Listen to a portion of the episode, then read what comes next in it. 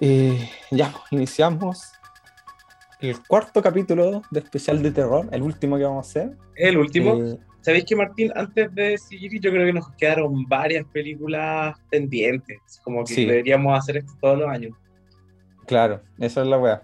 Creo que podría- Podríamos hacer un especial, no sé, de los Simpsons, de la casita del horror. Podríamos hacer un especial de, de, de Shining, por ejemplo. Solo de Shining. Hay un montón de, bueno, no sé, po, eh, cine de terror, pero animado, ¿cachai? Eh, sí, o sea, sí, nos faltaron muchas cosas, muchas películas para hablar. Eh, ¿qué iba a decir?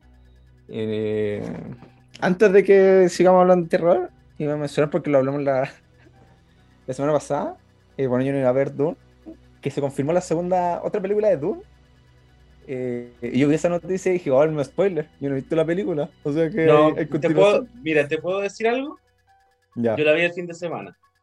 dale, dale. Tú no la has visto, ¿cierto? No, no he visto nada. La película, la, la película parte, sale Dune. Primera parte. Entonces, siempre estuvo, siempre fue así.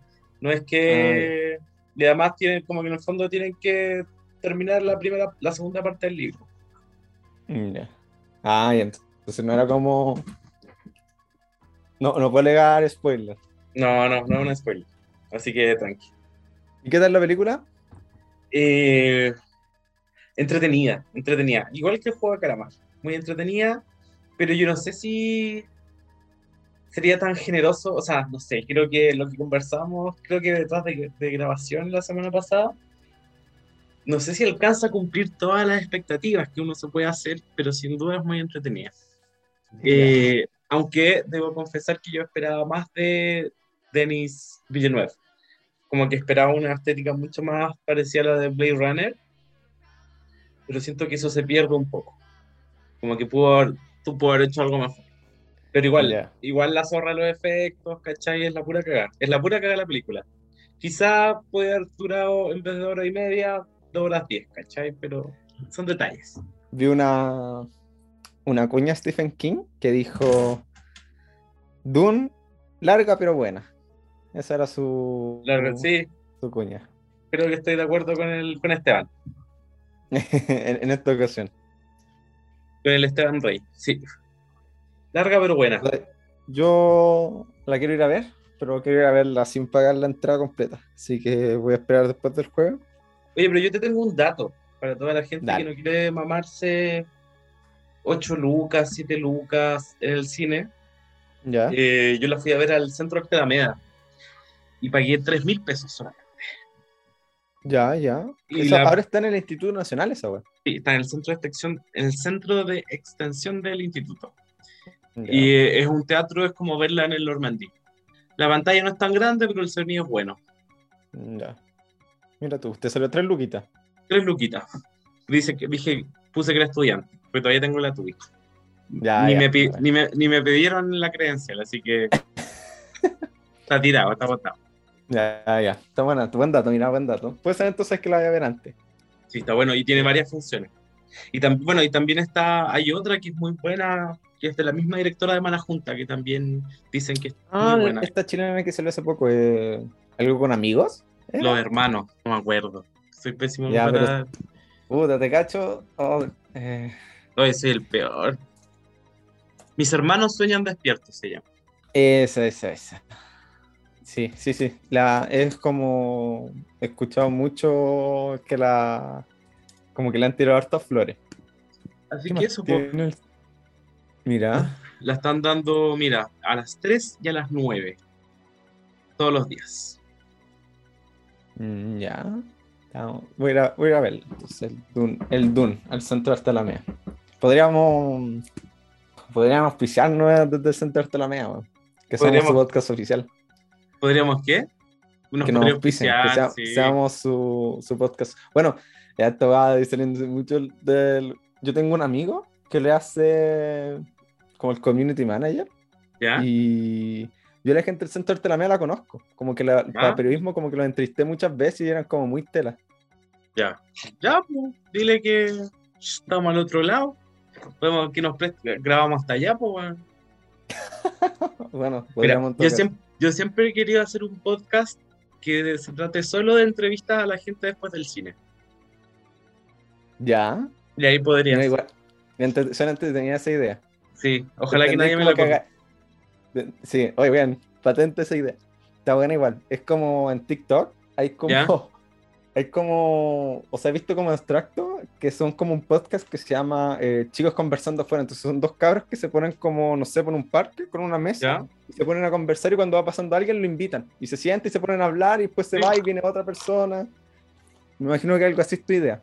Tal cual, así como ir a ver la película, salir un poquito antes. Oye, ¿sabéis qué? Estoy haciendo un podcast, te puedo preguntar una película, tengo una pregunta, ¿qué te pareció la película? Y, y ver qué dice la gente, ¿cachai? Como sacar un poco la crítica de cine de la gente que sabe de cine y, y- y darle como el, No. el micrófono a las personas, ¿cachai? Me gustó la idea, weón. está buena. Bueno, vamos a trabajar. Hagamos, vamos a trabajarla. Vamos a trabajar. Voy a, voy a ponerme a cachar cómo podemos hacerla. Se va a llamar Eh, ¿Y ya. dónde está la película? Eh, Mira, si esto mira, y- el nombre, espérate, fuera- si fuera un programa de televisión esto, yo le pasaría a la gente así como tendría paletas con notas. Y le diría ya, póngale una nota a la película y le pasaría una paletita, igual que el Ítalo. Te diga, ah, le pongo un 5. Ah, pero sí que está buena idea. Me gustó caleta.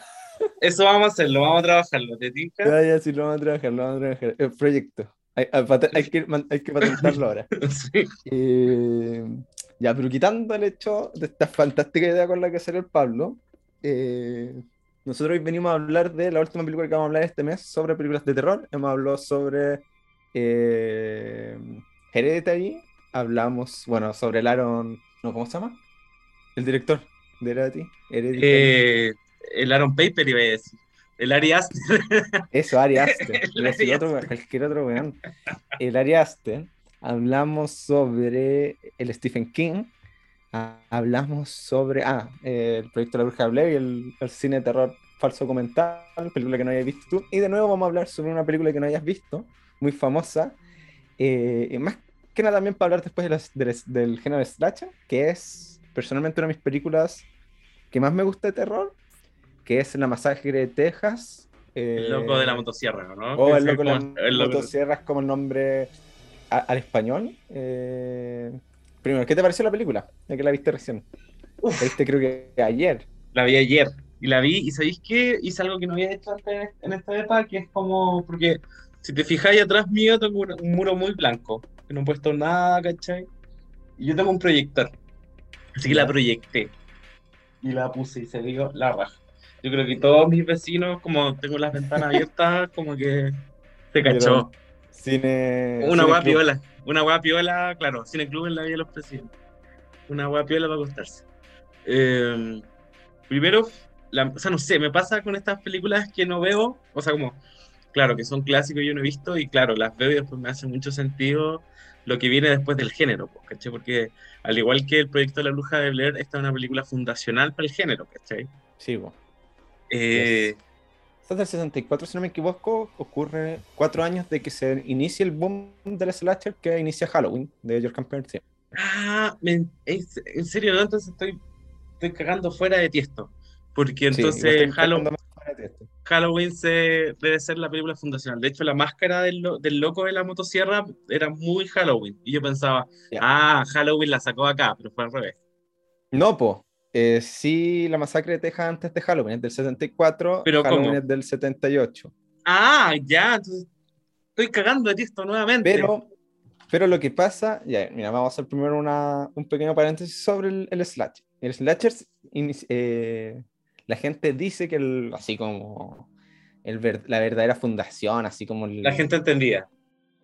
El, el punto como más claro, donde uno podría decir como, de aquí se viene a inspirar el slasher y como todo este cine es de Psicosis, película que hemos Ya. hablado mucho, creo que en todos los capítulos básicamente, eh, de Hitchcock, que tiene todos los primero tiene todos los elementos del, del slasher, que es en Scream, en la primera, si no me, sí, en la primera si no me equivoco, eh, como es un, un poco una parodia también del mismo género de la película, ellos cuentan cuáles son las cuatro reglas eh, de los slasher, de los asesinos y que son, eh, que los personajes que tienen, que como que se presenta como el sexo, las drogas, como estos elementos como de los adolescentes, como algo negativo. Entonces, si un personaje tiene como sexo o se sale un poco de las normas como de lo moralmente correcto, chucha, según la sociedad, eh, va a terminar muriendo en la película. ¿Qué fue eso? Se, se te que tengo acá.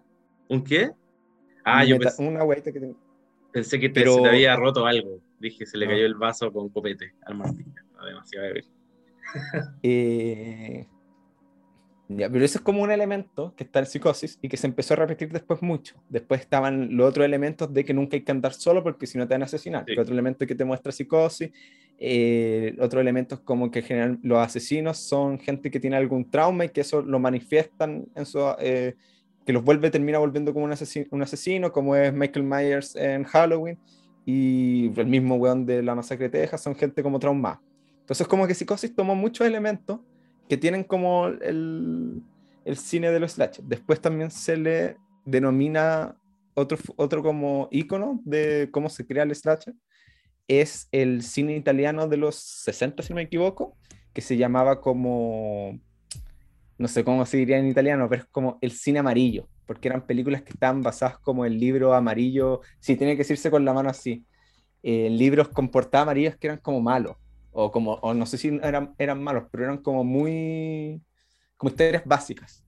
Eh, no recuerdo cómo se dice, pero dentro de esa camada de autores estaba Darío Argento, y después en el 74, que son cuatro años antes de el Halloween de John Carpenter, está La Masacre de Texas, que es otro elemento fundacional de, del slasher, porque que viene a meter todos estos elementos también del hombre enmascarado, eh, un poco como casi un poco sobrehumano dentro de su, siendo que sigue siendo humano, estas persecuciones, que son todos estos elementos que después se popularizan con Halloween, con Jason, con eh, Freddy, después los 90 Chucky, Scream, mm. eh, Hellraiser también creo que es los 80, eh, y así. Eso es como un, si resumiéramos como un poco. Como Una pincelada. Mira, busqué cómo se dice en italiano y se dice il libro giallo el libro hablo. Sí, eh, es, es pasta. E, es el género de, cine italiano que eh, toma un poco como el, los, los mismos slashers, que dentro ahí hay varios como directores bien famosos. Pero podemos coincidir en que la masacre de Texas es como el hito fundacional, como que lo otro es la prehistoria, por así decirlo, del slasher. Porque...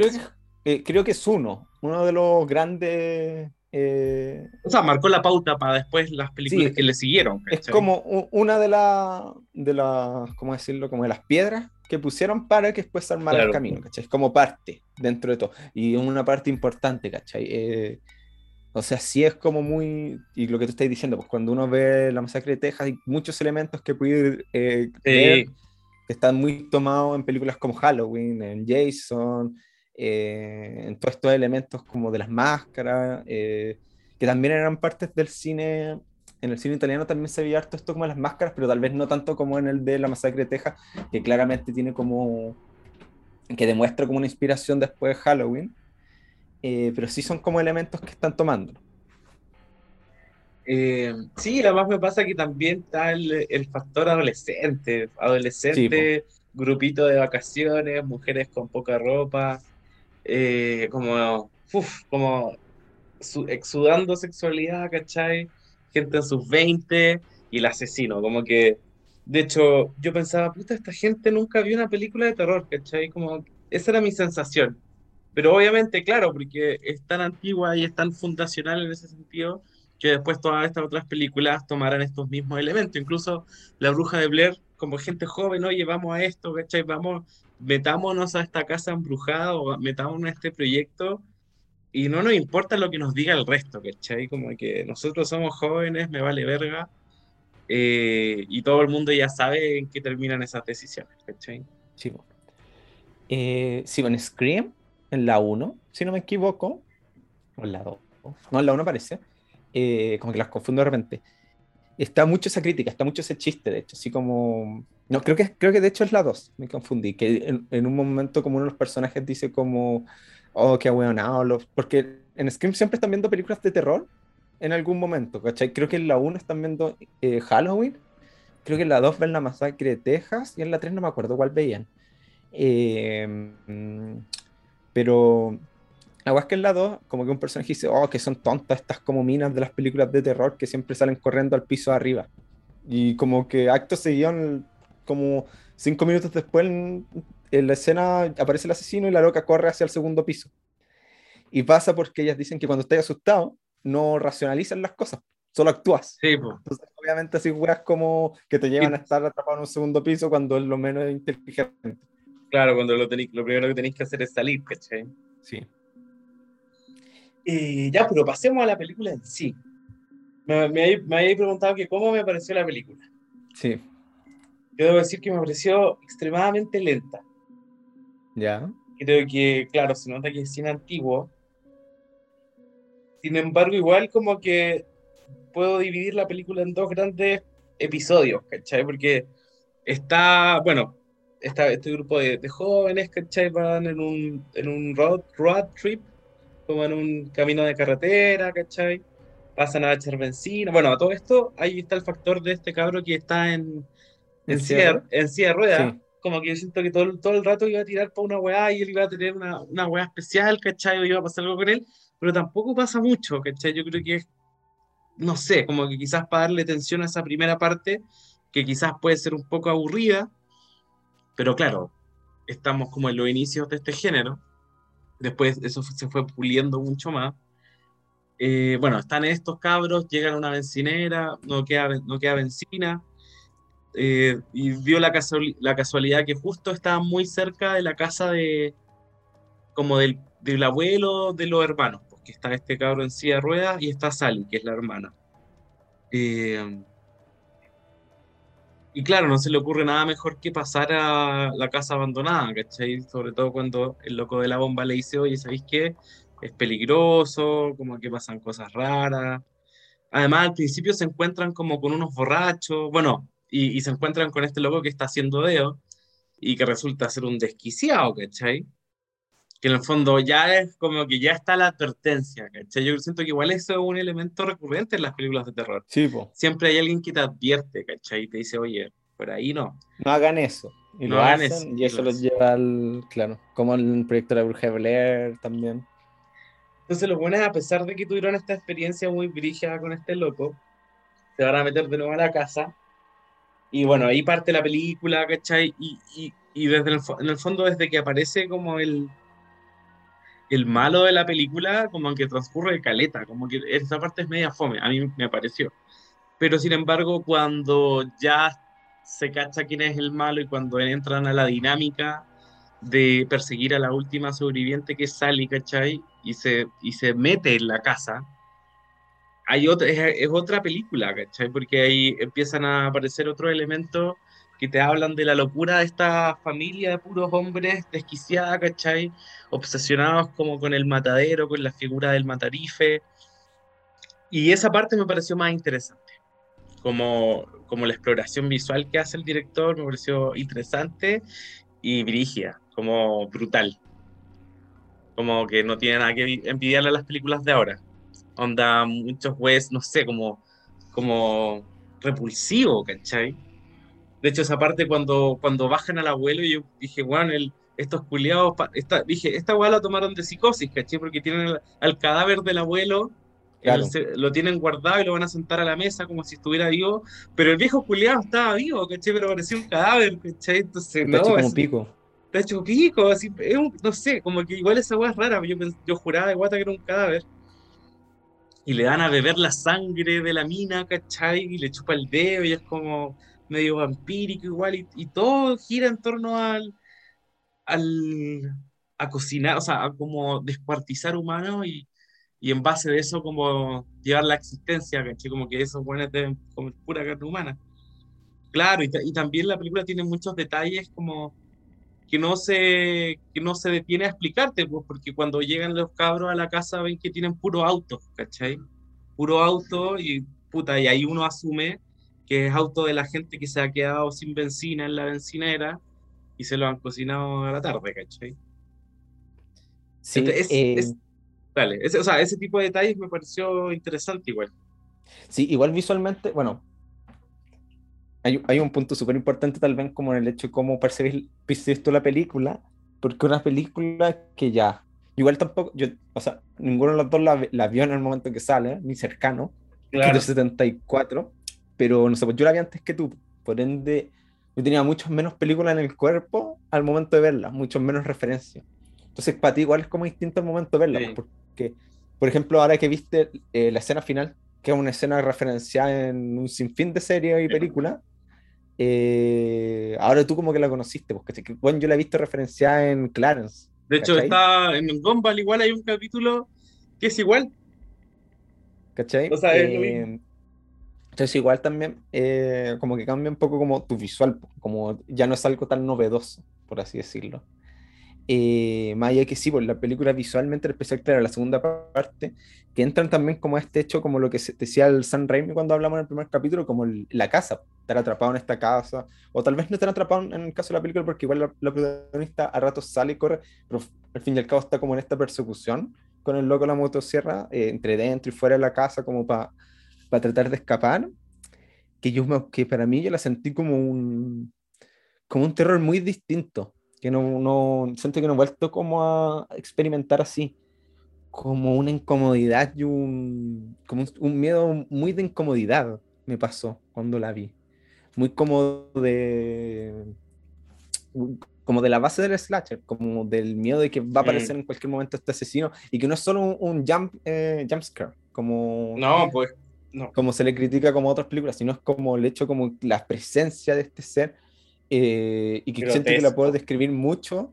con, para las personas que han jugado el videojuego Silent Hill, eh, con el personaje Pyramid Head, eh, que es un personaje del videojuego Silent Hill, no creo que es del 2, que es como un monstruo que tiene una pirámide en la cabeza que tú no lo puedes matar y que está como por la casa acechándote. Si te pilla, te mata eh, que algo como muy novedoso para la época de los videojuegos, era un videojuego del Play 1, porque generalmente tú los videojuegos pueden, la, la gracia es que tú puedes enfrentarte a tu enemigo, po. lo puedes matar de alguna manera, pero este personaje no lo podías matar, po, y estaba ahí como acechándote.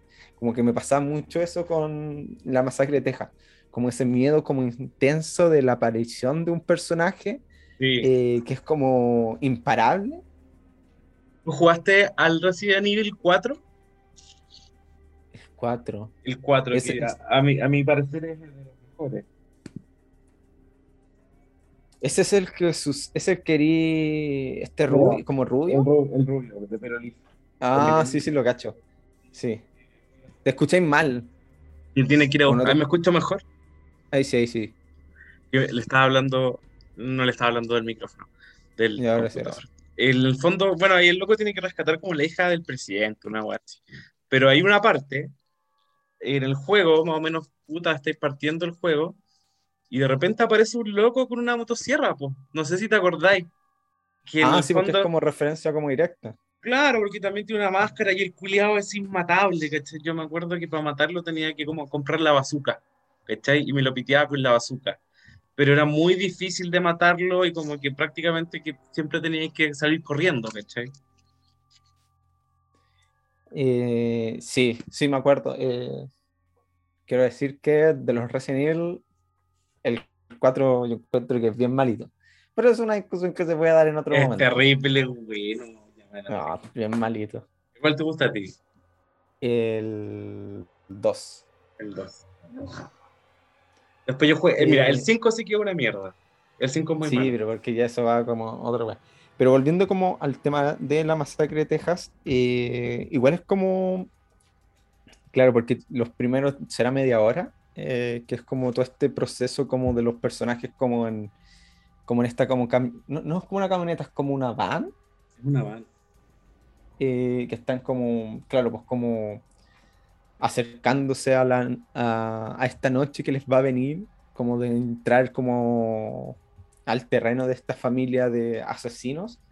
Eh, claro, pues, es más lenta, pero como que es un elemento como funcional clásico del cine de terror de como introducirte y empezar a contextualizar como lo que está sucediendo, pues como el, el hecho a lo que te va, a lo que se te va a venir, pues. Eh, no partir como tan fuerte como, como con el terror, pues, ¿cachai? Que algo muy clásico, en especial del cine como de terror eh, previo al slasher, como por ejemplo, si bien Halloween tiene esta primera escena inicial que es un asesinato ya puro y duro de Michael Myers, eh, después de eso viene como, no sé, como una, uno fácil de ser como unos 40 minutos de, una, de la película en que no muestran más como, como asesinatos, sino como Michael Myers como acosando a la, a la protagonista, que es como un elemento como típico del cine terror, pues como ir... La previa. Como, sí, pues, ir como previando como este elemento para que pues cuando viene como todo este terror, sea así como, oh, conchetumana, así como, me, me pillaste durmiendo. Em, y que aquí yo encuentro que se funciona muy bien, porque insisto, como que el, el, este slasher, este asesino que te está persiguiendo es muy, es muy terrorífico, que además está con una sierra eléctrica, que es como un elemento súper... Como, me imagino que para la época haber sido más brígido, pero como un elemento como súper intimidante, que te estén persiguiendo con una sierra eléctrica, es como un arma como muy brígida, así como no es un cuchillo, no es un, cuchillo, no es un, no sé, eh, generalmente los asesinos usan cuchillos o un machete, ya que algo un poco más grande, eh, no, pues está con una sierra eléctrica, además el ruido que es súper intimidante y que te está siguiendo y que sabéis que si te toca te va a cortar, pero como un jamón, ¿cachai? Eh, como que todos esos elementos que se van como creando como para este eh, gran monstruo. Además lo que tú decías, como esta familia que es muy, muy tétrica, muy, como muy perturbadora. Después, pues, ¿cachai? Estáis hablando al micrófono. te digo que lo de la familia ya es al final cuando te das cuenta que el weón de la motosierra no está solo, ¿cachai? Que en el fondo es parte, es como hermano del weón que le hacen deo y están y es también como hermano del weón que, que aparece en la bencinera, ¿cachai? Que al, al primer momento parece que era bueno.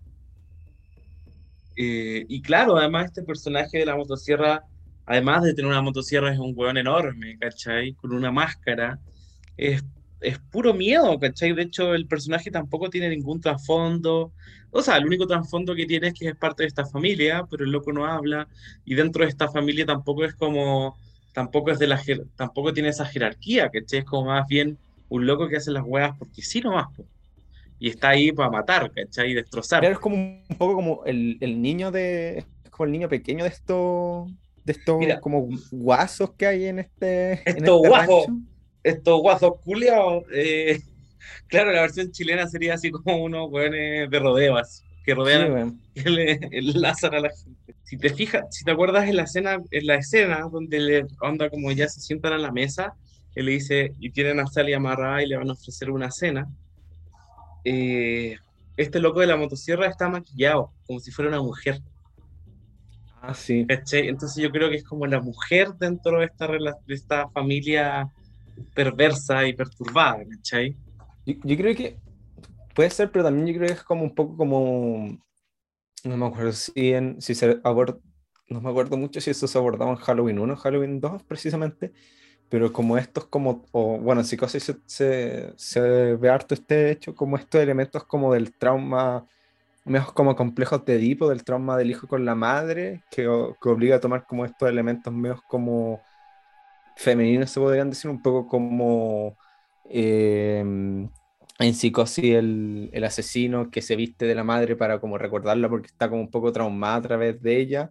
Eh, creo que, que, tal vez como que repite un poco esos elementos eh, como del cine de terror. Volvemos a la figura de la madre. Sí, pues. A pesar de haber revisado películas muy distintas entre sí. Qué curioso, qué curioso, ¿no? Qué loco, ¿no? Es, que yo creo que un poco lo que, lo que dijimos, ¿sabes? Pues como, el, como este hecho de que las madres son como un elemento de muy útil en el terror porque son figuras y conceptos que no están como asociados en primera instancia a estos elementos, pues como son como un poco ajenos o es como extraño verlos en eso, pero al momento de verlo, como uno no está acostumbrado a esto, te asusta más. Te preocupa más.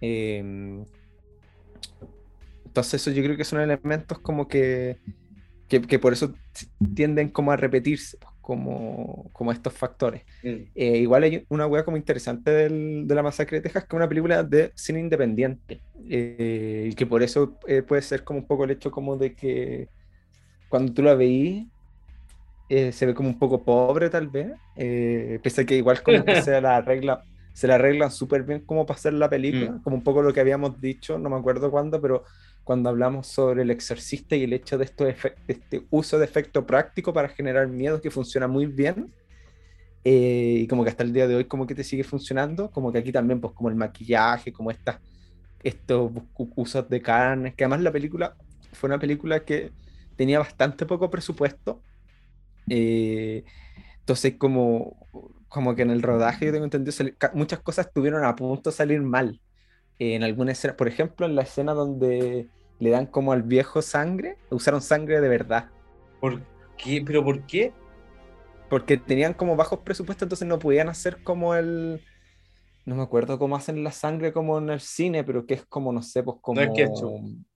No, no es ketchup, pero es como mermelada, como con otra weá, que te da como esta, es- eh, ele- como que pareciera que es sangre, como que no tenían eso, entonces como que usaron sangre de verdad para que el viejo, o como que hay una escena en que el loco con la motosierra está como persiguiendo a uno de, los, de las weones, y el, el actor que usa la motosierra le dijo al otro actor así como, "Ten- no te muevas mucho porque me cuesta manobrar la, la motosierra, Ya, pero la. La motosierra era de mentira, seguramente. No, po. Pero, o sea, le podéis poner sonido y no se va a ver que está girando. po. Igual tenía una motosierra, pero quizás no estaba enchufada. No, pues estaba funcionando. Era una motosierra, era una motosierra, weón. Oh. Sí, esto, el, esto en los 70, con, equi- con poco equipo, con poco, con, con pocas lucas. Era una motosierra. Entonces el loco estaba con una motosierra verdad. Le dijo, no te muevas mucho.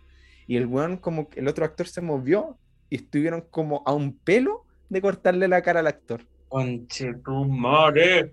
O en la escena en que están con un martillo, como para Ah, pegarle a la loca. El, el loco que tiene el martillo en un momento como que se le cayó y, y también le rozó la cabeza a la actriz. Pero sí, yo me acuerdo que en el momento le, le pasa a llevar, pues, ¿cachai? Ya, pero es- yo pensé, ¿cómo esa weá no va a ser de utilería, pues, weón? Es que, weón, de Es otra heavy. época, cine independiente. Qué heavy. Pero igual me imagino que la sangre que usaron la sacaron con, con jeringa, ¿no? Nadie salió herido, ¿cachai? No era como que fuese sangre del corte de la loca, sino era como sangre que le sacaron en un tubito y después pusieron. No, no, no. Pero hay una escena en que el loco se corta como el dedo, ¿Ya? creo. Esa escena es real. Como que el loco en verdad se cortó. Oh, qué heavy. Eh, pero son weas como del rodaje, como esta película como independiente, con pocas lucas que como que empezaron a hacer esas weas. Además de que cuentan que grabaron con temperaturas muy altas, con, llegaban a, a- la, la temperatura llegaba a los 36 grados y lo más bajo que los pilló fue 28 grados. Oh, Entonces como que fue como, como un cacho, pero la película le fue súper bien en su momento, fue como de las películas independientes que más plata ganó y que fue destronada cuando apareció Halloween, como en el cine terror. Mm, Eh, que además es una película que inspiró a muchos directores, cuentan. El, ah, el, ¿cómo se llama el de Alien? Bueno, el director de Alien cuenta que eh, Scott. una, inspiración, una inspiración de Alien es la masacre de Texas, derechamente. este- ah, bueno, quizás por este, por el tema de la persecución. Sí, en el po, fondo que hay el- un el equipo y van el muriendo de que te está siguiendo, sí, pues, como él cuenta que el- para él una inspiración súper importante en el momento de hacer Alien era la masacre de Texas, eh, y que es como esta gran película como del cine de terror que marcó como muchos directores y como mucha influencia al momento después de hacer cine. Eh, junto a ella hay otra película en, los, en, en esa época que también viene a ser como un precedente como para el, el slasher cine de terror, que es una película canadiense que se llama eh, La Navidad Negra, creo. Eh, a Black Christmas, creo que se llama, si no me equivoco. Que es también como de esa época, eh, que también vino a ser como un, como un slasher que, o como un, como podríamos decir, tal vez como una previa al slasher. Yo creo que La Masacre de Texas es más como un slasher como tal que esta otra película. Eh, tal vez como los proto-slashers se les podría decir, tal vez. Eh, que también como que llevaban estos elementos. Pero yo siempre creo que algo que destaca más como el- a- cuando hablamos como de las inspiraciones del slasher, como dentro de todas estas películas que están entre los 60, 70 y tal vez previo, es que La Masacre de Texas yo creo que es más derechamente un slasher que el resto de las que hemos hablado. Como que Psicosis tal vez igual tiene otros elementos más del suspenso, más que un, un terror como tal. Este cine italiano también tiene como como al ser cine europeo, como que tal vez exploraba como otros tipos de cosas, o, tiende a ser un poco más grotesco en algunos, en algunos elementos. Lo mismo que digo de, Black Christmas, que mm, si bien tiene elementos de, de un slasher, también eh, va, va, por otros caminos a, a, ciertos ratios, como que la masacre de Texas es mucho más directa en eso, como es mucho más parecido, como lo que después se explota con Halloween, ya sea los 80 y 90, que es todo el slasher. ¿Cuándo fue, ¿Cuándo fue la última vez que la viste? Eh, hace como, no, la vi igual hace poco cuando, la, cuando caché que estaba en Amazon. Ya. De nuevo. ¿Y la disfrutaste? Es que yo siento que no la vería de nuevo. Es como eso, eh, creo que me pasa con muchas películas de terror. Que es como, tengo que estar preparado psicológicamente, no sé, po, como que no sé si vería de nuevo el orfanato, por ejemplo. O Midsommar, y... ¿Sabéis qué me pasa cuando veo una película de terror de nuevo? Es que me. Me es. Me resfala la película. Como ya sé dónde está el terror, entonces no yeah. me asusta.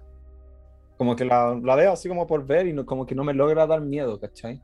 Ya, pero igual la película tiene una weá que es muy como gutural, ¿cachai? Como de la guata, sí. muy, muy enferma, ¿cachai? Muy retorcida, que es como incómodo. Muy de incomodarte. Sí, ¿cachai? Como, como un, uh, no sé, ni siquiera siento que el exorcista, ni siquiera siento que, no sé, quizás con, con Hereditary siento una hueá parecida, pero, pero es muy brutal, ¿cachai? O sea, esa segunda parte que te digo yo es, es, es como ya la perdición total, ¿cachai?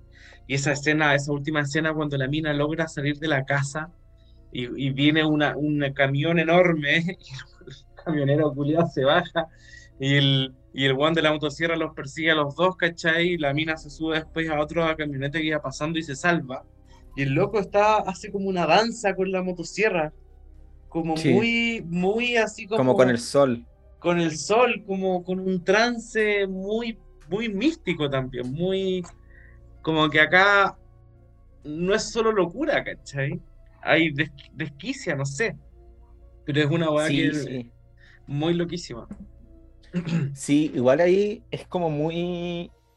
Eh, yo siento que ese tipo como de elementos son muy de un cine tal vez no tan gringo o no tan como el... Hollywood.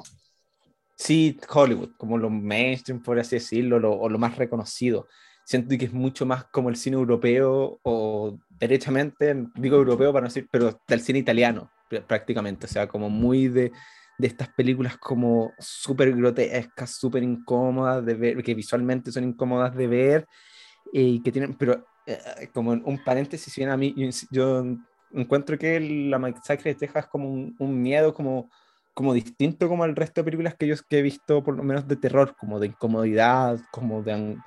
de de, de, una intensa incomodidad, de, de, miedo de que va a aparecer este monstruo que no puedes como detener de ninguna manera y que es bien grotesco y que todo lo que rodea esta historia es grotesco, como la al momento que en la película ya que es como hacia el final, cuando lográis entrar a la casa, cuando lográis como entrar como derechamente como a la vivienda de esta, sí. de esta familia de locos, es más grotesco todavía lo que tenéis que ver, ¿cachai? Es que eh, es, es porque la casa, tú decís, bueno, es una casa normal, acá vive gente normal, vive una familia constituida. De una casa vieja de, de, de campo, campo.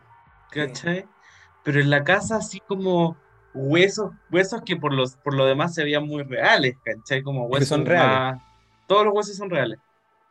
No sé si todos, pero la mayoría tengo entendido que eran como reales, como que buscaron como en granjas como que les pasan como los huesos. No, pero ¿y los huesos humanos también eran reales?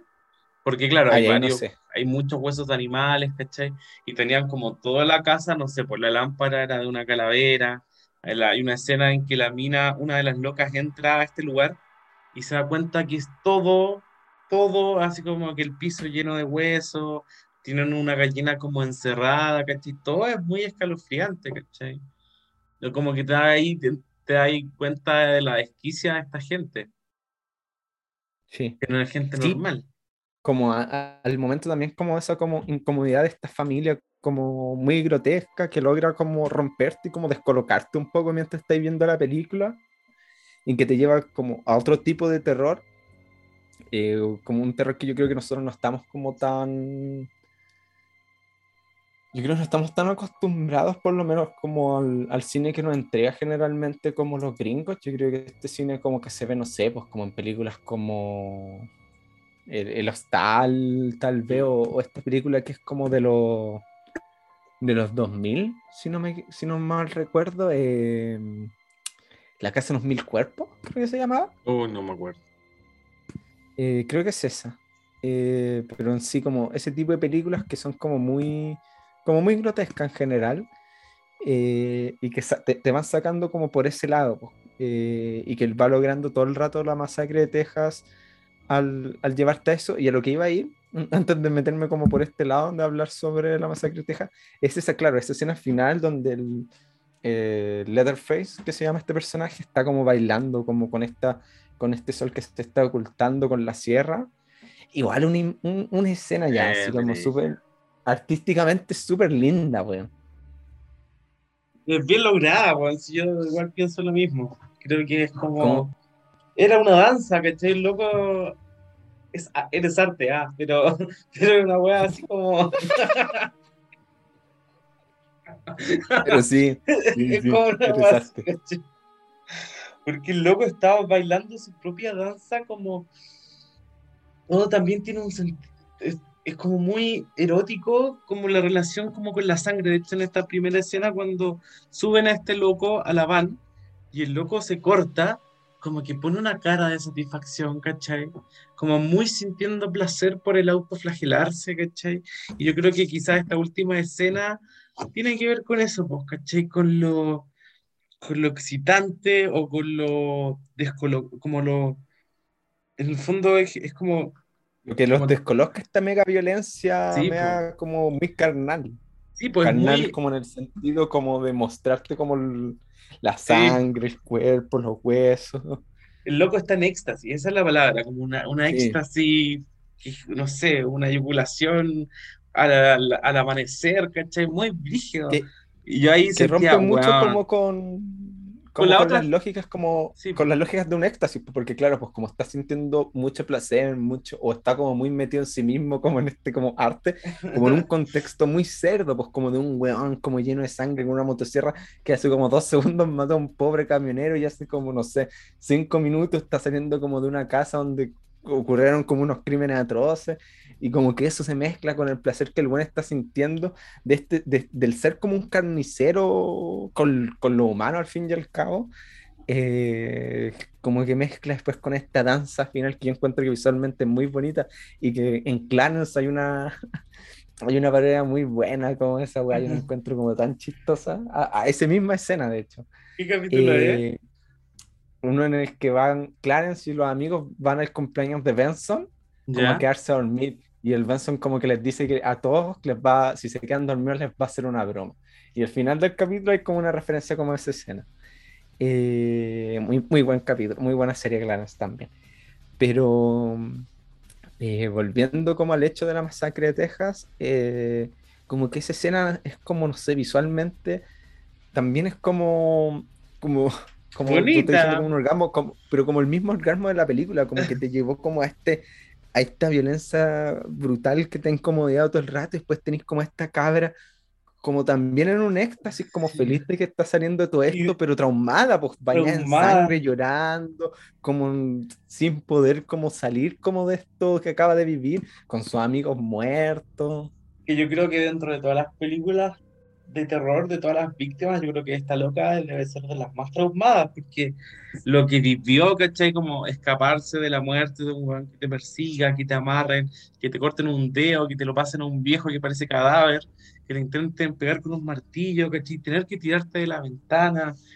Y claro, en el, en el fondo cuando se sube al auto, esos gritos, esos gritos de miedo, de terror, se transforman instantáneamente en gritos de júbilo, en, en risa, ¿cachai? Pero al mismo tiempo tú sabes que ya es una risa eh, traumada, una, una Sí, po. risa, una risa ya perversa, o sea, no sé si perversa, pero es una, una risa de, desquiciada, de, descontrol, es como esta risa de Walter White cuando, cuando va a ver la plata que está abajo y queda para la cagada y ve que parece que no, no está la plata y se ríe, ¿te acordás de esa escena? Sí, sí, Eh, Es una risa así ya, pero pertur- perturbada al máximo, ¿cachai? Y esa misma escena es muy buena también, como cuando, cuando no sé, como que eh, te transmite todo ese rato esa, como esa catarsis, ¿cachai? Constante. Wow. Como ese logro de escapar, pero ¿a qué costo? ¿A qué costo? ¿Cachai? Sí. Esta película además igual interesante porque se habla harto como que es como una como una película como pro vegetarianismo. ¿Sabéis que yo pensé esa misma weá? De hecho te lo iba a comentar. Que es la, la, mejor película con un mensaje pro veganismo que he visto. Es muy efectiva. te habla mucho como de eso, como que es una película muy pro veganismo, vegetarianismo, eh, en el sentido de mostrar como esto como, como violencia como del matadero y del carnicero, pero llevado como con, muy como con la casa de los humanos. Claro, ¿tú, no, ¿tú sabes si tiene alguna intención original la película de ser así? Mm, no, no tengo entendido que tenga una intención original eh, eh, dirigida a esa. Yo creo que sí, yo creo que tal vez volvió creo que tal vez fue una, lectura eh, posterior. Eh, pero un dato eh, chistoso, Guillermo el Toro cuenta que él se volvió vegetariano después de ver la masacre de Texas. Es que, weón, como que también te lo hace pensar caleta, ¿cachai? Porque, por ejemplo, imagínate, fuese al revés, ¿cachai? Como que en el fondo la gente que llega a las casas son, no sé, son chanchos o son, no sé, vacas descarriladas que vuelven de casualidad a la casa del matadero, lo que va a hacer el, matarife va a ser agarrarlos, los va a colgar y los va a cortar, ¿cachai? Porque esa es su pega. Sí, de, hecho, hay, hay una escena los dos primeros asesinatos son como eso. Sí, pues de hecho, lo, eso te iba a decir, porque agarra a la loca, la agarra y, la, cuelga, y la cuelga en un gancho, con chetumare. Y después la guarda en un refrigerador, o sea, después otro pilla como el cuerpo en, el en, estos como congeladores. No, brutal, brutal, brutal. Sí, eh, sí, esta película ha sido llamada como una película muy eh, como pro eh, vegano, vegetariano. ¿Eres vegetariano por esta película, Martín? No, no, la verdad es que no. yo soy vegetariano no da, pero soy vegetariano no por la masacre de Texas. Eh, ¿Qué más te iba a decir? Eh, también se, le denomina como una película anticapitalista. Ya, ¿por qué?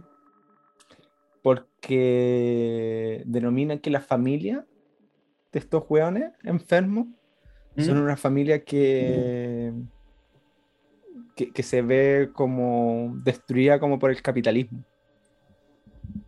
Como que su... Quizás porque hay un mensaje cuando, cuando suben a este loco y se sube a la van y el loco les dice, no, si mucha gente se quedó sin trabajo, porque como que le quitaron la, la, pega a la gente que mataba a las vacas, ahora todo es más moderno.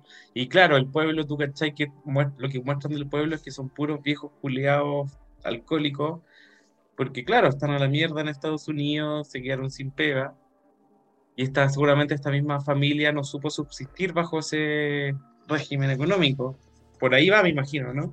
Sí, sí, es que lo que dicen como los que eh, hacen la lectura como anticapitalista a través de estas películas, claro, a través de ese discurso inicial que este personaje te, te explica que su y, y, que al final habla de que su familia se ha visto destruida por estos avances tecnológicos del capitalismo, habla de que después la película está hablando sobre como un capitalismo caníbal, como un hecho de que eh, los buenos siguen siendo como entes como del capital, como de la neoliberalistas, pero han sido llevados como a otro extremo, como a, como, como, ¿cuál es la palabra? Como han sido eh, como que ellos mantienen todavía los valores del capitalismo, pero como no los pueden utilizar en, cómo funcionaban antes, los llevan a otro, como que se...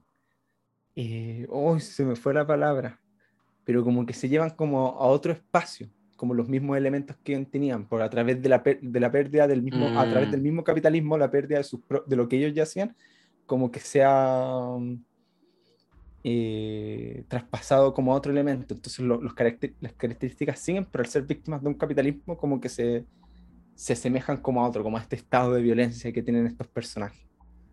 Claro, o sea, yo pienso en las cosas que tenían, ¿cachai? Como que quizás no tenían para comprarse un sillón o para comprarse una lámpara, pero tienen un sillón y una lámpara hecho de hueso, ¿cachai? No, no, pero a los mismos elementos como del hecho como ya no pueden ser como los matade como el, el los trabajadores del matadero y de la violencia, y, pero mantienen como esos elementos del trabajo a través de la violencia hacia los humanos. Claro, como a través de la pérdida de su propio trabajo, que era con animales, eh, se lleva como a otro espacio, como para seguir como, como su función, como dentro de sus lógicas. Como su función obrera también. Sí, obrero, su obrera. Su, su oficio, ¿cachai? Claro, como que uno podría hacer, no sé, pues, una película de terror de empaques, de, no sé, que se juntan y, empacan cosas, no sé, pero, pero, pero ya te entiendo la idea. Pero va como por ese elemento como el que digan que, claro, o sea, tal vez como el vegetarianismo tal vez está como más claro con ciertos elementos, como, como en, el, en el grueso de la película, estas ideas de, de, ser como también como medio anticapitalistas también fueron como eh, dichas. Igual también hay que entender que bases del vegetarianismo son elementos anticapitalistas. Sí, pues. Además, tampoco es como algo tan alejado de una de la otra. Y no nos olvidemos que Estados Unidos debe ser el país con más con más dedicado al ganado, ¿cachai? No sé, no sé los números, no lo sé ahora. Tal vez estoy mintiendo. Tal vez estoy mintiendo, desmiéntanme, pero todo me parece indicar que Estados Unidos tiene su una gran base económica, es la industria de la carne, ¿cachai? La industria, no sé, pues de los mismos mataderos. Y claro, cuando te hablan de que hay un nuevo sistema, mucha gente debe haber quedado sin trabajo, porque quizás uno, como viniendo desde acá, uno piensa, pucha, quizás no era un, grupo aislado, pero no. Era un grupo pequeño. Era un grupo pequeño pero quizás no, pues, ¿cachai? En el fondo esa es la realidad para muchos granjeros de Estados Unidos. No por nada está lleno de granjeros, ¿cachai? No por... Mira, sabéis que yo estoy seguro, debe ser uno de los países con más... Bueno, pero todos estos documentales de comida, ¿cachai? De la industria de la carne, siempre te tiran ese dato. Eh, no te lo manejo. Mira, voy a buscarlo. Eh, eh, mira, mira, ya. ¿Cuál es el mayor productor de carne del mundo? Estados Unidos y Brasil encabezan la lista de los países que más producen carne de res. El país sudamericano es el que concentra mayor número de cabezas de ganado, superando, superando incluso su número de habitantes. Pero Estados Unidos está de los primeros. En fin. Ya. ¿Viste? Tan lejos no estaba. Ya. Eh, como para cerrar un poco, o cerrando un poco como la parte de masa crítica, igual quiero hablar un poco como sobre el fenómeno de Slash, porque igual esto es una película que es súper fundacionalista como para este fenómeno, como si bien no es la película que da el, el puntapié tal vez más inicial a la era dorada del género, o al... O, o, la que escribe el libro de cómo hay que hacerlo como tal. Porque ¿Cuál, cuál, cuál, ¿Cuál sería esa? Es, Halloween de John Carpenter, al fin y al cabo, la que dice como, esto es, yo creo que si nosotros hablamos como del género slasher como tal, la película que lo hace es Halloween, del 78, porque es la que toma todos los elementos previos que nosotros dijimos, como el cine italiano, Psicosis, La Masacre Teja, no sé, Black, eh, no, Black Christmas, esta película canadiense también de los 70, eh, y, tal vez otras películas previas que no, no, no, las cacho, no las estoy mencionando. Eh, Halloween es la que como que toma todo esto, lo mete como en un, en un plato, te la junta y te la saca como, como un plato como perfecto, como perfectamente aniñado y que dice como esto es un slasher. Yo creo que Claro. Si hay que hablar de en qué momento como existe como tal como lo slasher, es con Halloween, es con Michael Myers, es con esta película de John Carpenter, porque, y ya después de esto, ya vienen los 80, que es como todo el boom con Jason, Freddy, Hellraiser, eh, ya en los 90 después viene Scream, viene, eh, ¿cómo se llama esta? La de, bueno, Chucky, eh, todo este otro segunda era, y ya después los 2000 con lo que es toda la época del remake. Y esto, Halloween es, digamos, cuatro años después de la masacre de Texas. Sí, más o menos. Claro, la masacre de Texas igual tiene estos, estos ribetes medio artísticos, ¿cachai? Como el cine italiano, como decís tú, que claro, la dejan un poco fuera de lo que es un blockbuster como tal, ¿cachai? Eh, y claro, Halloween igual es una película más lograda en el sentido de como un producto final, ¿cachai? Eh, Sí, po. Y también, pero ¿sabéis qué? Yo creo que me no da tanto miedo, pues, ¿cachai? Porque ya está abajo en los filtros de Hollywood. Como Hollywood tampoco se puede permitir hacer una película tan escalofriante como La Masacre de Texas, encuentro, ¿cachai? Creo que a todo esto, eh, Halloween es. No es como. No fue un blockbuster como. O sea, creo que no es un blockbuster como tal. No fue una, pero Creo que no, no alcanzó a ser una mega producción. Las que creo que entran como, como a las megas producciones son las que vienen en los 80. Jason. Freddy, Hellraiser y ya los 90. Esta alcanza a ser como el- el- el- la película pre a- hagamos como Mm. a- al terror del blockbuster como tal. claro. Eh, estaba buscando, hecho, se hizo con 300 mil dólares de presupuesto. Ah, re poco, Re poco. A ver, búscate Jason. No, O- sí, o sí que se debieron haber hecho como. Esas weas sí se hicieron con caleta plata. Eh, no, de hecho, creo que eh, Halloween alcanza a entrar dentro del catálogo del cine independiente. Mira, mira, eh, Pesadilla en Elm Street tiene un, una, un presupuesto de 1,8 millones, bastante Ya, más. bastante más. como. ¿Cachai? Como que ahí empieza ya como el, el proceso de, de los blockbusters. Además, hay que entender como lo que hemos dicho, pues como el. el- los 80 son la era del blockbuster, pues, la era de Hollywood de hacer grandes, grandes películas muy, de un presupuesto muy elevado, pues eh, como todo este como gran boom como de películas, no sé, pues Spielberg con ET, ¿cachai? Como todas estas películas que eran como Karate Kid, como brutalmente, que hacen los grandes estudios. Eh, Halloween no alcanzaba a entrar todavía en ese, en ese periodo. Mira, de hecho, Jason recaudó, o sea, Viernes 13, ah, no, pero es la del 2009. ¿Cómo, cómo es la película de Jason? ¿Cómo se llama? Jason, eh, ¿qué una Sí. eh, Viernes 13, po, ¿no? porque Freddy es pesadilla en... Elm Street. Y Jason es Viernes 13. De acá en está. nuestra sesión. Que tiene un presupuesto de 700 mil dólares, pero que sin embargo recaudó casi 60 millones, ¿cachai? Y es del 80. Sí, pues eso ya es de los Está 80, después. creo que sí. Sí, pues todos esos ya vienen después. Todas- es que toda la- todo el resto ya es, es del 80 como tal, pues, como Viernes 13, eh, la de Freddy, eh, Hellraiser, eh, que, esos son los como más famosos de esa época, porque en los 90 son Chucky y, y Scream principalmente, eh, que son como la nueva generación. La, edad dorada son los 90, que son que parten con Halloween, después tienen Viernes 13, eh, y ya vienen co- como otras, como Night. Pero por ejemplo, en los Eh. 90 tenéis como Destino Final y Claro. sé lo que hicieron el verano pasado, creo que era Mm. el nombre. Sí. Esta película. esta- todas estas películas que después parodió Scary Movie. Claro, y ahí se va Y- renovando el ciclo, ¿cachai? Porque, por ejemplo, Halloween, que tú decías, y era una- un cine independiente que tuvo, no sé, un presupuesto de 300 mil pesos, recaudó 70 millones, ¿cachai? Que es mucho más que lo que recaudó Freddy y Jason, ¿cachai? Respectivamente en sus películas.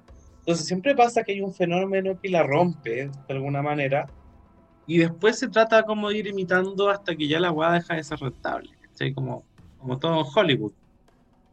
Sí, po, de hecho, al punto de que eh, un elemento después que se vuelve como una constante en el slasher eh, es el hecho de sobreexplotar las franquicias.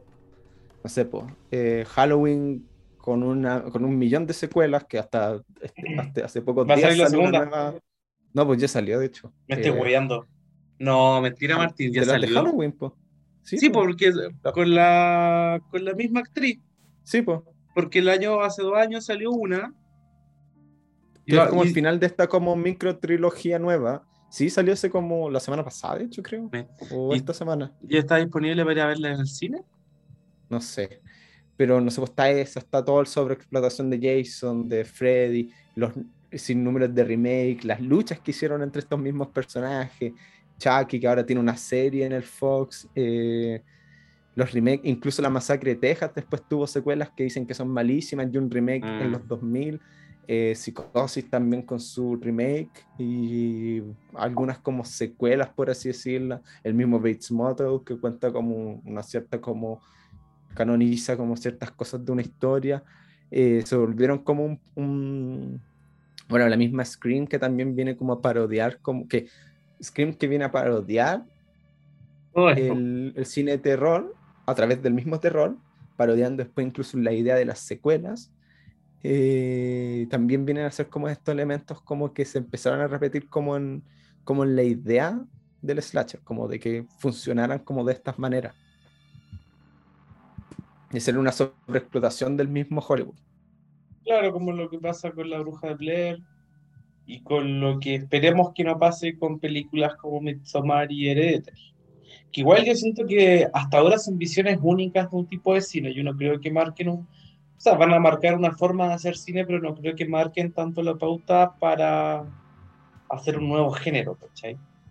Yo creo que no, por el hecho de que al fin y al cabo no son películas, no son blockbusters, como No. lo que le, lo que le hizo al, al slasher como convertirse en un elemento como que se, que se sobreexplotara, fue el hecho de que ganaba mucha plata, ¿cachai? Como lo mismo, no sé, por la masacre de Texas que se habrá hecho como con, sí, que se hizo con 300 mil dólares. 300. No, se hizo la no. masacre, la masacre de Texas, según lo que vi, se hizo con 150 mil dólares. ya, cacho, con 150 mil dólares y terminó ganando como 50 millones, eh, como que suben como mucho las ganancias, lo mismo Halloween que se hace con 300 y gana un- más que lo que ganó la masacre de Texas, después Jason lo mismo, Freddy lo mismo, como todas estas películas que se terminan volviendo como, como, como un éxito económico eh, claro, que sacáis, sacáis secuelas que pueden ser como eh, malas o no mantener como la, la calidad y aún así como que el público las va a ir a ver porque como que se, se terminan como eh, pegando como a este, como un poco lo que pasa con Rápido y Furioso, que ya después las weas son como inverosímiles, como este reclamo que hace el peruano en este video, pero que terminan siendo un blockbuster al fin y al cabo. O, tal, o otros podrán alegar lo que pasa con Star Wars, como Star Wars saca mierda, mierda, mierda, y yo la voy a ir a ver contento.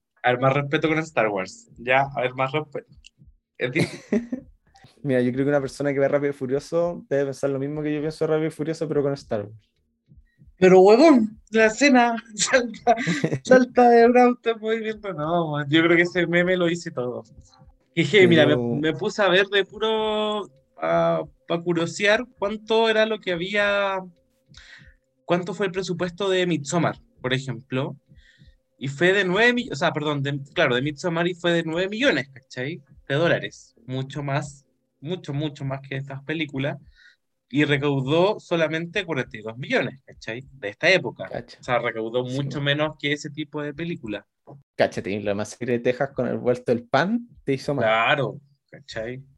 Mira, y Hereditary, Es que igual muy Yo parecido. creo que hay, hay otro elemento, pues como las películas como Hereditary, Get Out, este como, llamémoslo nuevo cine terror tal vez más autoral, son películas que al ser más autorales, también como que de cierta manera demandan como una mayor cantidad de presupuesto, principalmente porque están trabajando con estudios que están interesados en hacer buen cine, eh, más que un blockbuster o, o un éxito como simple tal vez, Mira, o no que le tienen... co- Mira, ¿Qué cosa iba a decir? Que no creáis tanto, o sea, como, mira, fírmate, porque me puse a ver Get Out. Presupuesto, 4 millones y medio. Y adivina cuánto recaudó. No, sí, es que ahí, ahí hay una. No, ahí hay que hacer un, un Recaudó- porque Get Out, Get Out es la es el- de las de películas de terror en mucho tiempo es la que ha logrado ser un blockbuster, porque cuando fue nominada al Oscar, Sí, el, el animador de ese año, ese, ese año, el, el animador de ese año dijo, estamos impresionados con que este año hayan nominado una película que la gente sí fue a ver. Claro, porque recaudó, Juan, 255 millones de dólares, ¿cachai? O sea, superó, es muy parecido al fenómeno que estamos hablando ahora con estas películas. Sí, no, fue una película, fue una película que ganó mucha plata y fue muy taquillera, pero es como un paréntesis dentro de las películas que estamos hablando de cierta manera, eh, como para tener entendido, y yo insisto, como que fue reconocida, pues cuando llegó a los Oscars, toda la gente decía como estamos impresionados con que una película que la gente fue a ver esté en, estas condiciones, pues como no es algo que veamos constantemente. Pero yo creo que va un poco como el hecho como igual de ser como un cine autoral que te demanda como gastar un poco más de plata pues, en los mismos autores, los mismos directores. Eh, a diferencia de lo que sucede en este como cine independiente de terror, previo, que es como una época igual como de mucha exploración, en especial en el cine de terror que en esa época es como igual, bueno, todavía es mal visto, pero es como más mal visto todavía en aquella época como hacer terror, pues como es como un género más de clase B, pues, ¿caché? Como, de hecho, mucho del cine de terror de culto importante o que eh, marcó precedente en la historia del cine de terror viene del cine B, mucho cine de terror es mm. cine B al fin y al cabo, o el cine de terror importante. Entonces nos sorprende que cine independiente haya sido tan importante dentro del... O, ¿Cacháis? Mm. Pues estamos hablando de que una corriente de cine italiano fue como una inspiración importante dentro de los directores y no, no estamos hablando como del, del fenómeno gringo, ¿cachai? Como, eh, siendo súper sincero, en el cine de terror como en las épocas como antiguas, como de, de valor son, no sé, por la época de los monstruos, que también viene a ser como una cierta especie de, eh, proceso como hollywoodesco, porque está al fin y al cabo producido por Universal, si no me equivoco. Sí, por un el, Sí, el, momento el momento de Hitchcock, que, porque Hitchcock era como un, puta, un manda más dentro del cine, desde como muy tempranamente, eh, y ya después los otros como momentos como tal vez como más, más fuertes de la industria del cine, son a través de ciertos directores ya de renombre. Pues, eh, el, el Coppola con... Ah, no, mentira, ese no le hizo Coppola. Pero uno sé, pues Kubrick con The Shining, que tal vez más suspenso. Eh, este, este funado, ¿cómo se llama? El que hizo el bebé Rosemary, que hizo el pianista también. No te, no te escucho, weón, si es que estoy hablando. Roman Polanski. Sí, Polanski con el bebé Rosemary también en su momento, ¿cachai? Em, no sé si contar el Drácula de Coppola en el 92, pero tiene como algunos elementos como del terror, ¿cachai? Como que son como algunas pinceladas que hacían algo, y ya los otros son como directores ya directamente del cine B o directores que se dedicaron como un poco a esto, pues como el, bueno, el George Carpenter con Halloween, que después se diga como varias veces. Tenéis The Thing, que también, igual The Thing creo que tampoco es como una película que haya gastado tanta plata para hacerse. Te digo tiro. Y puta, The Thing es una weá así. Más encima que visualmente, yo siento que, claro, estas películas de clase B con bajo presupuesto logran mucho más visualmente que películas eh, eh, con más plata, ¿cachai? Porque están, porque como están, de, es, cine de clase B están mucho más ligadas al arte, ¿cachai? Eh, y, mucho como cine de, mira, eh, tuvo un presupuesto de 15 millones, ah, igual caleta en verdad.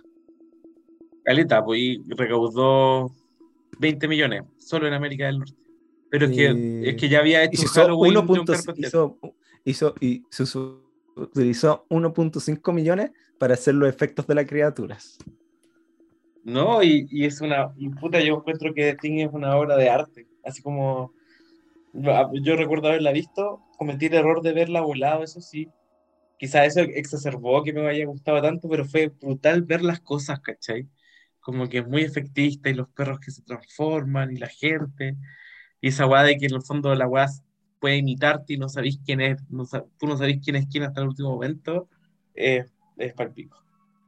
Yo creo que es una película que debió haber recordado, debió haber, yo pensé que debía haber, ya, yo pensé que debió haber recordado más plata, porque para mí es de mis favoritas. Y es muy buena película. Pero como que el cine, es que igual lo que pasa, como en el cine de B, es que también hay, mucho como de, de, los directores como de ingeniárselo. Porque como tenéis poco, tenéis poca plata, tenéis como que ingeniarte para hacer cosas como entretenidas. como buscar cómo maquillar con la menor cantidad de plata o cómo hacer que las locaciones funcionen de la mejor manera, como con el vuelto del pan que tení.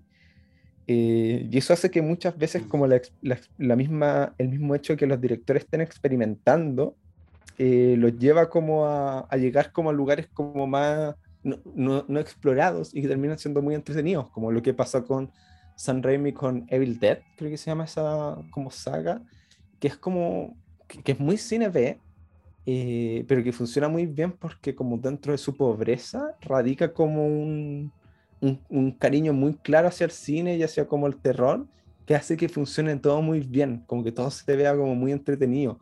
O eh, La Noche de los Muertos Vivientes, creo que se llama, está icono del cine de los zombies, que también es cine B, también, pues, cómo con poco vaya a ser, como en pocas locaciones, como en poco espacio, que también, por ejemplo, en la comedia sucede mucho, pues, como los llamados capítulos eh, corales, creo que se llaman, estos capítulos que, estos capítulos que en las series de comedia funcionan solo en un espacio, porque como generalmente las sitcoms son series que tienen muchos capítulos y el presupuesto no, es, no era tan abultado, habían algunos capítulos que había que hacerse con poca plata, pues, entonces eran capítulos que solo se hacían en un set por mm. ejemplo, en Friends es el capítulo en el que todos están discutiendo que tienen que salir como a, a una premiación de Ross. Entonces todo ocurre en el living de Monica y Rachel. En Community también hay un capítulo así, que es que están discutiendo de quién le robó un lápiz al personaje de la Alison Brie, y todo ocurre en la sala de estudio. En The Office no sé cuál será el, capítulo que funciona así, pero generalmente en, el, la sitcom tenían eh, un capítulo que, que funciona así, que funciona en una sola locación para ahorrar plata y como tenían como que ingeniárselas, muchas veces son de los mejores capítulos en las mismas sitcoms. O sea, sin ir más lejos, Breaking Bad, ah, perdón, Breaking Bad tiene el capítulo de la mosca. Sí, pero la mosca es súper, eh, ya es otra cosa. No sé si es como, no, porque no es un capítulo, no es un capítulo que funciona en una locación. Funciona en muchas locaciones todavía, pero que, claro, pues como que tiene una, una particularidad en, el, en, la manera en que está narrando dentro de una historia que no se narra así. Mm, claro. igual eso es como otra historia, porque aquí lo que la gracia de estos capítulos que se usaban en la sitcom mucho era, era como abaratar costos de tu producción. Y claro, capítulos muy buenos muchas veces. Y ahí tenéis que apelar a otras cosas, ¿cachai? Como al guion, o en el fondo quizá hay temas en la psicológica en el caso de las películas de terror. ¿cachai? Como lo efectista que puede ser lo que tú estés proponiendo. Eh, ¿cachai? Así como, como no centrarse en las weas que pueden ser, sino en la cosa que más te puede evocar, ¿cachai? Como en la sensación que transmites. Pero no sé cómo explicarlo. No sé, pues igual podéis transmitir muchas cosas con sets enormes y, y maquetas, qué sé yo. Pero también se puede hacer mucho con poco, como el dicho, menos es más. Como que también se, se, apela mucho a eso Y lo cual es como un ejercicio súper creativo además. Sí, pues, como muy, como lo que decía, pues, como de explorar, como intentar ingeniártela en este proceso de exploración. Y de claro, y ahí sale muy buena idea. Ahí, ahí tú puedes ver la genialidad de algunos guionistas y directores. Sí. Eh, eso, como para ir terminando este capítulo terminemos. Yo te tengo, bueno, en una web nada que ver, te tengo una papita sobre una actor de Office. No sé si cachaste la noticia. Ah, sí, sí, caché. ¿Cachaste la noticia? ¿De Ryan? De BJ Novak, claro, que es Ryan. Eh, como que hace mucho tiempo como, como que una foto de él se, como que se liberó de derechos, ¿cachai? Es como de uso público. Eh, y como que ahora hay muchas fotos de productos de varias weas que están usando la cara del weón para promocionar las weas, ¿cachai? Como máquinas de afeitar, hay como una cuestión para la lluvia, un libro, como un, un, perfume, ¿cachai? Todos con la cara de este weón y todo el mundo ocupa la imagen de él sin pagarle un peso. Y lo más chistoso es que el loco dijo, eh, le parece muy, como, onda, sabe la weá, pero le dice que le, le parece muy divertido como para tomar acciones legales. ¿De dónde inició esto? ¿Qué? ¿Sabes quién inició esto? ¿Quién inició esto? Un uruguayo. ¿En serio? Claro, porque acá, hay una imagen de, Uruguay como con unas cuestiones para pintarse la cara. Como que no me acuerdo muy bien cómo era la noticia, si era que un uruguayo había logrado que se le liberara el derecho a autor, o el uruguayo había cachado que se había liberado los derechos de autor de esa foto y empezaron a usarla y ahí como que se ramificó esto. Mira, Pero había iniciado en Uruguay. que Uruguay es el mejor país. Eh, ¿qué te iba a decir? Eh, claro, po- po- podríamos sacar la imagen de él. Va a ser la nueva cara de ¿Dónde está el chiste? Pero no, si lo hiciéramos, tienen que ser chistosos, para que que ser- diga como no, no voy a demandar a esta gente. Claro, pero si no los puede demandar, pues Martín, porque la imagen es de uso público. No pueden, no, no, en el fondo no puede demandar a nadie. No, quien pero usa si lo vamos a hacer, tiene que ser, tiene que ser algo chistoso. Sí, pues yo no lo digo. que lograr esta, Claro, vamos a esta incluirlo. que es el culiao. Vamos a incluirlo. Eh, ¿Tenía alguna recomendación, además de la papita que trajiste? Eh, no, quiero recomendar una película de animación del año. Digo al tiro de aquí. Te quiero recomendar Los vampiros de La Habana. Los vampiros en La Habana, que es del año 85 y es una película de animación eh, para adultos sobre vampiros en La Habana. Y es muy entretenida. Los vampiros en La Habana. O va- Vampiros de La Habana. Nunca te lo había escuchado. A mi tío le gustaba mucho esa película. Yo creo que ahí, de ahí la vi y la encuentro, la encuentro súper buena. Eh, me parece igual interesante porque el cine animado de adultos antes de los 90 es un... O, o la animación de adultos antes de los 90, no tiene que ser solo el cine, es un... Es un arte muy extraño, como al que conocemos Mm. Claro, también tiene esa, tiene esa particularidad. Muy de lo erótico y muy de lo in- muy de lo independiente, del arte independiente, eh, muy de explorar como los tipos de arte. Es como extraño en general cuando tú ves como cine animado, incluso eh, adulto de los, incluso en los, en- de los 90 hacia abajo, ¿cachai? Eh, un proceso como súper raro que como que cambió cuando hacia los 90 como que la animación se le empieza como a o- principalmente hablando del, del occi- de Occidente, de los gringos y los europeos, porque en Japón ya se hacía una animación adulta distinta, pero es como súper, casi, a mí de repente me pasa que lo encuentro un poco asqueroso. ¿Qué cosa? Lo- Es el- es la animación adulta de los 90, 80, de, de este, de este lado del continente. Sí, sí, pero yo creo que el caso de los vampiros en La Habana igual es- es- tiene otra particularidad, porque te cuentan como toda una historia en La Habana, ¿cachai?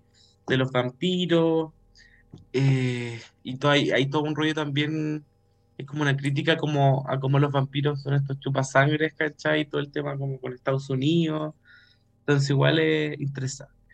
Es una, es una película de culto. Sí, Eh, o sea, todo el cine animado de los 80, 90 y hacia abajo, atrás, adulto, es mu- todo muy de culto.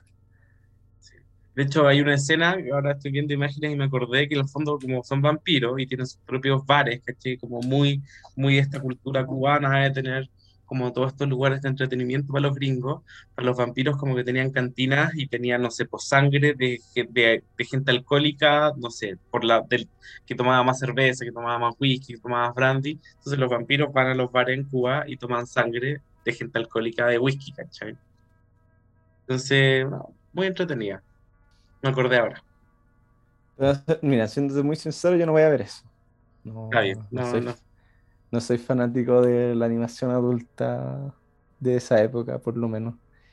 Eh, pero sí, sí en sí ver ese tipo de, an- de animaciones son como weas muy como artísticas, muy como del estereotipo, como de la caricatura del New York Times, como de los 80, como Claro. como muy, muy, muy como muy autora- muy autorales, yo creo, muy como de exploración, muy de una época de exploración, como de no, no tener como una línea de qué es lo que se hacía y como cada uno que hacía una película o una animación adulta decidía más o menos que iba a ser siempre todo muy ligado al erotismo, generalmente, con algo de sexo entre medio, porque en esa Sí. época lo adulto significaba al parecer sexo en la animación o si no pensaban que eran niños. pero sí, como que generalmente veis mucho eso. Ah, Interesante igual de ver. Eh, yo, más que una recomendación, bueno, decir que está Succession, en la tercera temporada la están dando, y decir que la vean, que es, Está- muy, es, muy, es muy raro recomendar Succession porque yo encuentro que si tú le empezás a contar a una persona que se trata de Succession, tú decís como, hola wea fome, ¿por qué chucha yo vería esta wea? Que es lo que me pasaba a mí, yo decía, ¿por qué mierda voy a ver una serie sobre unos multimillonarios, la wea fome? Y me- cuando empecé a verla dije como, oh, esta wea es demasiado buena por la chucha. Y es como muy raro como recomendarla. Yo creo que al momento de ver Succession, tú lo único que no le no la recomienden o si alguien te la recomienda, tú créele no. Tú tienes que claro, ver so- Succession. Es como, vos, vos dale, vos tenés que meterte. ¿Y es, y es bueno el primer capítulo de la serie o no? ¿O también pasa? ¿Es, Sí, es weón, bueno, sí. Yo enganché cuando vi el el tiro. primer capítulo, a mí me gustó. que- De hecho, yo dije, oh, la serie se va a ir por otro lado, y ya el segundo y tercer capítulo eran como que la historia tomó otro camino. Pero sí, bueno, el primer capítulo es súper bueno, weón. Como que yo al tiro me enganché. O sea, podemos decir que Eh. está de miedo. Puta, sí, es que no sé, es como. Es que de verdad Succession es como una weá así como. Demasiado buena, pero es como muy difícil recomendarlo, explicar por qué es buena, porque tú lo empecé a contar y no suena como algo así como Sí, yo pero, yo pero tú lo empecé a ver y decís como, hola, weá buena. recuerdo esa misma situación que me la contaron y yo dije, ¿por qué veía esa weá? Así como, qué chucha. Qué fome. Qué chucha, Sí, claro. Entonces, pero ¿sabéis qué? He escuchado muy buenas críticas, entonces creo que la voy a ver. Porque ahora me quedé sin serie, porque terminé de ver el juego de cal- del calamar. Después de como un mes, pero la terminé. Bueno, yo creo que es como. Siento que es como Los Sopranos. Es que, bueno, la explicación que voy a dar va a sonar muy es como ver Los Sopranos sin mafias, Como sin, ma- sin mafia. Sin la mafia. Es como ver Los Sopranos sin la mafia. Y lo cual suena como la wea fome por la gracia de Los Sopranos en la mafia, pero lo bueno es que de verdad es muy buena, weón. Es demasiado buena, pero no sé, uno. Siento que es una serie como invendible, pero tú la ves y decís, la wea buena, weón. La wea buena. Yo no sé cómo habrán hecho el. Ahí, ah, haciendo como el weón de Not, de not, eh, de not Co, como no, Not Meat. Así como, no sé cómo habrán hecho el pitch para vender venderla. wea. Es que ahí tenéis que, no sé, ahí tenéis que... Es que yo creo que hay gente muy talentosa en este mundo, pues, Martín. Yo creo que podía que una weá que los valga... actores- los actores son putas, weón, hacen la weá tan bien. El hermano del Macaulay Culkin, weón, es puta, el personaje suyo es tan asquerosamente bueno, weón. Que no sé, weón, yo quedo como cada vez con esa serie que impactado, weón. Como, ¿cómo puede ser, cómo puede ser tan buena y a la vez sonar tan fome? Creo que después de tus palabras no me va a quedar ninguna otra opción más que verla. Porque justo estaba buscando series, así que la voy a ver. Te voy a comentar qué me parece. La Eh, recomiendo, la recomiendo completamente. ya, Martín, ¿qué nos queda para después de estamos terminando el especial de terror? Estuvo bueno, me gustó, Sí. me gustó este especial. Todo bueno el cumpleaños. Estuvo bueno el cumpleaños, estuvo bueno el cum. Eh, deberíamos seguir con Ted Lasso, ¿no? Sí, pues ahora se viene Ted Se Lasso. viene Ted Lasso que estaba pendiente, estaba bastante Sí. pendiente. Y eso, pues, y no sé qué más podemos hablar después de eso, pero está entretenido. Veremos, pero Es sí, que, weón, que se viene Ted Lasso. es que esta época de año, del año es la mejor porque salen todas las weas buenas. Se viene Se viene la se película viene la- del. O sea, Dune ya salió. Se viene. Pero puta, ¿cómo ya, para por la que, puta, que hay weá caleta con la. Se viene esta película del Edgar Wright con la Anya Taylor Joy y la niña de Jojo Rabbit. Last Night in Soho. Sí, que a mí me tinca harto esa A película. mí también me tinca caleta. Eh, se vienen los Eternals, que yo sé que es una película que te ha informado cero, pero puta, a mí me la han vendido caleta, así que la estoy esperando. Se trata de unos multimillonarios que ya. Y, y- y más próximamente, Spider-Man. Esa, mira, esa, esa tenemos que hablarla sí o sí. Yo haría, tiraría toda la carne a la parrilla, invitaría gente. ¿Sabes que hace tiempo no invitamos gente, Martín? Sí, nos falta. Tenemos que Eh, invitar oh, el centro arte, el centro arte la media podría dar esa película Spider-Man para que me salga más barato ir a verla. No, no le No cuesta creo. nada. ¿Qué le cuesta? Hay una función para nosotros nomás si la bajáis del torrent. Yo, yo te llevo el Sí. archivo en 4K. Sácate los parlantes, Eh, centro del eh, Torlameda. Pero Oye, sí. pero bueno, Bueno, eso, pues terminamos el festival, o sea, el festival, el especial de terror, el, festival, de terror, festival del horror. Eh, ¿Y dónde está el chiste? Tiene festival. A falta de festival de viña, hay festival de horror.